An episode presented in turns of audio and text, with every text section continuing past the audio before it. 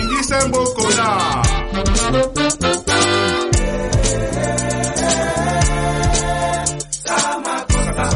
9 y 36 minutos de la mañana, 24 para llegar a las 10 y ya tenemos a nuestro siguiente invitado en el estudio. Nos visita Jorge Pardo, director de la Escuela Museo Origami de Zaragoza. Muy buenos días, Jorge, ¿cómo estás? Hola, buenos días. Bienvenido de nuevo. Gracias. Oye, que cada vez que vienes, que claro, siempre nos traes regalitos de, de, de, de diferentes figuras, de formas, de... de. Madre mía, está, qué, qué bonito.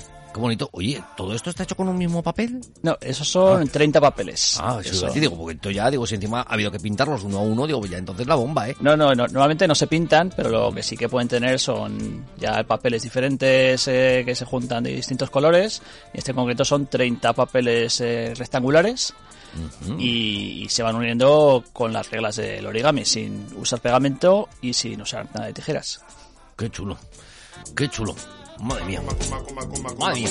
Oye, vamos a hablar de mm, una nueva exposición de se llama Pliegues Italianos. Sí, bueno, ya, ya llevamos un tiempo, eh, Ujú. aún queda un, un mes, hasta el 7 de, De marzo. de marzo para poder ver esta exposición y nos llega desde, desde Italia.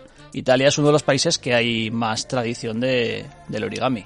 Allí el, la llaman la CDO, el Centro de Difusión del Origami, pues es muy importante y realiza una de las mm, convenciones más importantes que se hacen en, en todo el mundo. Se juntan un montón de, y hay un montón de creadores allí en, en Italia y tenían mucho interés por esta exposición, por exponer aquí. Si hubiese sido en otra situación, pues habrían venido muchísimos italianos aquí a Zaragoza. Lo que pasa que, claro, en esta situación, también para la inauguración habrían venido a montar la exposición, pero nada, nos enviaron todos sus modelos, los pusimos nosotros y no y lamentablemente pues no, no han podido venir a, a disfrutar de, esa- de esta exposición pero ven los vídeos de la exposición y nos está llegando un montón de comentarios pues que, que está súper fenomenal y que les habría gustado muchísimo el, el poder venir Bueno, pues eh, para la próxima ocasión, cuando ya restablezcamos un poquito nuestras formas de viajar, eh, esperemos que, que vuelva esta exposición de nuevo al museo y que, que, bueno, pues que evidentemente pues que vuelvan a, que vengan ya, desde luego que vengan a visitarnos. Sí, pues vi- vienen, vienen, vienen muy a menudo de- de- desde Italia. Italia uno es uno de los países que vienen más visitantes al, al museo. Como está el vuelo directo desde Bérgamo hasta Zaragoza, pues sí que notamos que vienen muchísimos italianos. Eh, venían, claro. Venían, venían, ahora no, venían, ahora venían. ya llevamos un año en el que ya no, no vienen, aunque de vez en cuando sí que vienen, algunos que vienen de trabajo y, y siguen viniendo al- al museo. Oye, eh, ¿cómo estáis en el museo? Porque claro, como bien decías, un año pues que, que para el turismo y poder visitar museos y todo, pues ha sido, está siendo todavía un, un año complicado. Eh, ha sido y sigue siendo un año muy, muy, muy complicado. Eh, normalmente la media de visitantes que tiene el museo, que tenía el museo, era unos 25.000 visitas. Y este último año 2020, pues hemos tenido 10.000. O sea, un 40%.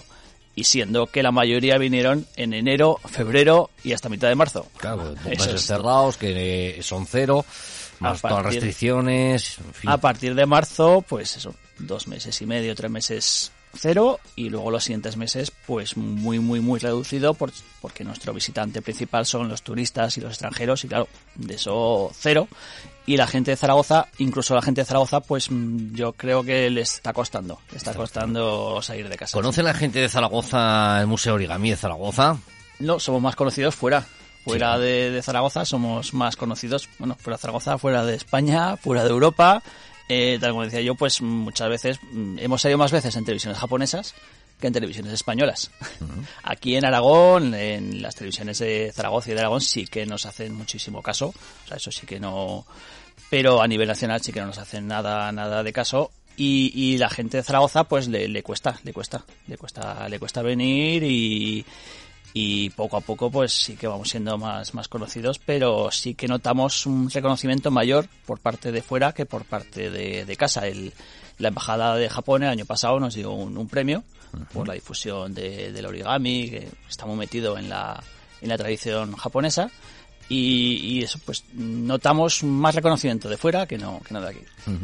Eh, yo porque claro, el otro día, por ejemplo, la sorpresa que cuando vinieron ese elenco de actores que se estaban en el teatro principal actuando, cuando vinieron a- aquí a la radio y nos preguntan, oye, ¿sabes si, si el Museo Origami? Ostras, han venido desde fuera y, han venido y, y nos han preguntado por el Museo Origami. No nos han, no nos han- preguntado por el Pablo Serrano ni sino nos han preguntado por el Museo Origami que querían visitarlo. Y jolín, pues, pues guay, guay porque por lo menos, pues bueno, sabes que, que la gente desde fuera dice, pero igual la parte interna todavía no... Claro, porque la gente que viene de fuera, pues mira, a ver, ¿qué puedo hacer en Zaragoza? Pues una cosa única, no única en Zaragoza, no única en Aragón, no única en España, en Europa, única en el mundo. Entonces, claro, la gente quiere ver cosas diferentes y que no puede ver en ningún otro sitio de- del mundo. Entonces, es más normal que venga alguien de fuera y vea qué es lo que puede ver en, Zaragoza, que no puede ver en otro lugar. En cambio, la gente de aquí, que ya está acostumbrada, que, que- que nos ve y tal, y no, no lo aprecia tanto como alguien que viene de fuera.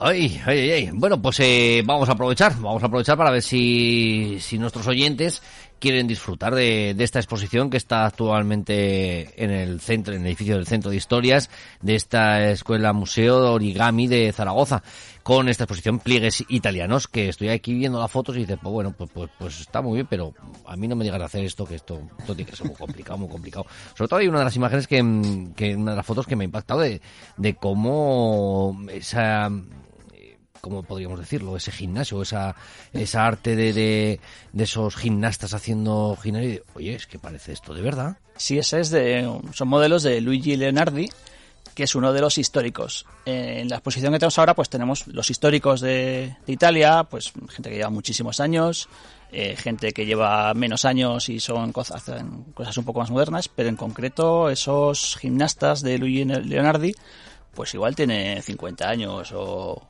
o más de, de cuando lo creó. Eh, igual esto los ha plegado para esta exposición en, en concreto, pero la creación de, de, ese, de esos modelos pues son súper antiquísimos. Eh, luego también hay otras fotografías que, cambiando totalmente de estilo. Luisa Canovi también, que, que dices, jolín, qué chulada esto, qué, qué- qué futurista. futurista, ¿no? La verdad es que, bueno, pues está para ir a verlo de cerca, ¿eh? No para verlo en fotos, esto está para verlo de cerca. Todas las exposiciones que hacemos, mm, ponemos vídeos en nuestra página web, eh, se suben un montón de, de fotos y se puede ver de muchísimas maneras, pero claro, mm, tal como no- que nos dicen, pues hombre, pues ponéis los vídeos y ya no, la gente no va a ir a verlo. Al revés, ponemos los vídeos y la- para que entren más ganas de poder ir a verlo en persona, porque claro, no es lo mismo verlo en el vídeo que claro, verlo allí claro. directamente. Claro, claro, claro. Jolín. Oye, ¿esta figura que nos has traído hoy, esto también está hecho con el tipo de pliegues italiano o esto es otra técnica? No, ese es un modelo, un modelo de los míos, que es... eh, ¿Te está gustando este episodio? Hazte fan desde el botón Apoyar del podcast de Nivos. Elige tu aportación y podrás escuchar este y el resto de sus episodios extra. Además, ayudarás a su productor a seguir creando contenido con la misma pasión y dedicación.